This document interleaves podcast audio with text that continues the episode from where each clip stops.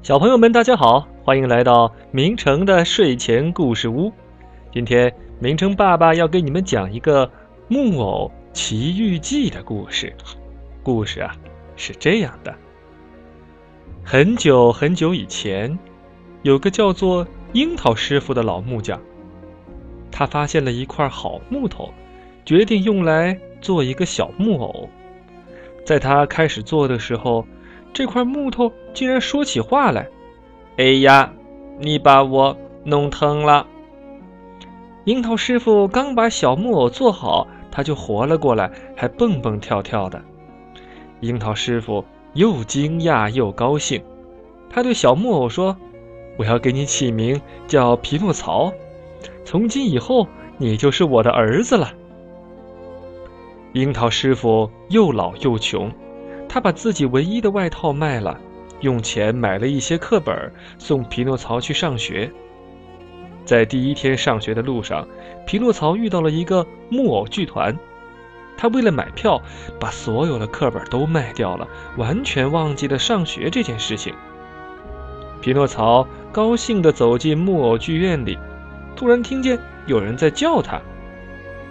原来。木偶们发现了匹诺曹，邀请他一起上台去表演。突然，木偶剧团的主人出现了，他生气地说：“你是谁？我要把你扔到火里烧掉！”匹诺曹吓得哭了起来，说：“年老的爸爸正在家里等着自己。”主人被感动了，不仅没有烧掉他，还给了他一些金币。匹诺曹走在回家的路上。遇见了跛脚狐狸和瞎眼猫，他们对匹诺曹的金币起了贪念，就骗他说：“我们知道一块神奇的土地，只要你把金币种在那块地里，就会长出一棵大树来，树上会结出更多的金币。”匹诺曹高兴地把两个骗子当成了朋友，他们还一起共进晚餐。晚餐过后，匹诺曹发现狐狸和猫都不见了。黑暗中出现了两个蒙面人，他们大喊：“把你的金币交出来！”匹诺曹什么话都说不出来，因为他把金币含在了嘴里。其实这两个蒙面人是狐狸和猫伪装的，他们找不到金币，于是决定将匹诺曹吊起来。他们把匹诺曹吊在森林的树上。匹诺曹伤心的想：“要是爸爸在这里，该多好啊！”绳子把匹诺曹的脖子勒得很紧，他渐渐地昏了过去。当他醒来的时候，看到了一位美丽的仙子。原来，这位仙子就住在森林里面。他听见了匹诺曹的话，于是用魔法救了他。发生了什么事情？仙子问。匹诺曹把木偶剧团的事儿告诉了仙子，至于后面的遭遇，他却对仙子撒了谎。匹诺曹一边说话，一边发现鼻子在越长越长，他吓了一跳，大哭起来。因为你说了谎，所以鼻子才会变长。仙子说。匹诺曹保证再也不说谎了。仙子把他变回了原样，叮嘱他说：“千万别再说谎了。”不然，你的鼻子又会变长的。快回到你爸爸的身边，把金币都交给他吧。可是，在回家的路上，匹诺曹完全忘记了仙子的叮嘱。他想起了狐狸和猫的话，于是把金币埋在了土里。可是，第二天早上，地里并没有长出挂满金币的树，连埋在土里的金币也不见了。原来狐狸和猫偷走了埋在土里的金币。匹诺曹回到家，重新开始了学校生活。他和全校最懒惰的男孩小灯芯成了好朋友。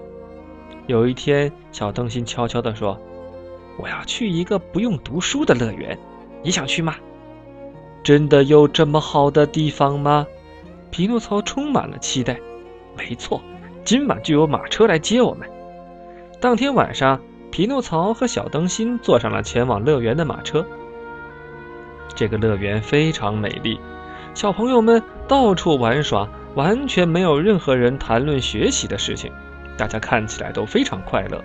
匹诺曹高兴极了，他觉得这里是世界上最棒的地方。然而有一天早上，小灯芯惊恐地看着匹诺曹说：“呃呃呃，匹诺曹，你你的耳朵耳朵变长了，哇，你也是。”他们的身体慢慢起了变化，过了几天，他们俩都变成了毛驴。这时，载他们到乐园来的那辆马车又出现了，车夫跳下来说：“太好了，又有两头驴子可以卖了。”小灯芯被卖到一个农场，匹诺曹被卖到了马戏团，但是匹诺曹不会表演，于是又被马戏团卖给了一个商人。这个商人。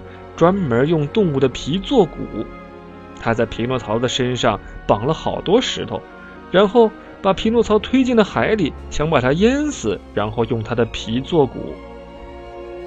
就在匹诺曹掉进海里的那一刻，他又变回了小木偶的样子。原来森林里的仙子一直在暗中帮助他呢，但是更可怕的危险还在前面。海里波涛汹涌。一个大浪打过来，匹诺曹被巨浪卷着，掉进了一条大鲨鱼的嘴里。鲨鱼的肚子里一片漆黑，匹诺曹随着海水飘啊飘啊，突然看到前面有亮光，仔细一看，原来是爸爸。爸爸，您怎么在这里？原来樱桃师傅为了寻找匹诺曹，划着船在海上漂流了好多天，最后被大鲨鱼吞进了肚子。爸爸，您放心，我一定想办法救您出去。”匹诺曹激动地说。这一次，匹诺曹遵守诺言，真的带爸爸逃出了鲨鱼的肚子。他们回到家以后，匹诺曹变得非常听话，跟着樱桃师傅学习怎么样才能成为一个好的木匠。一天晚上，仙子又出现了，她说：“好孩子，我要给你一个惊喜。”这是你应得的奖励。第二天早上，令人惊讶的事情发生了，匹诺曹变成了一个真正的小男孩，他再也不是一个小木偶了。好了，小朋友，《木偶奇遇记》的故事就是这样，要记住，一定要诚实，可不能撒谎哦，否则鼻子也会变长的。好了，感谢你们的收听，再见。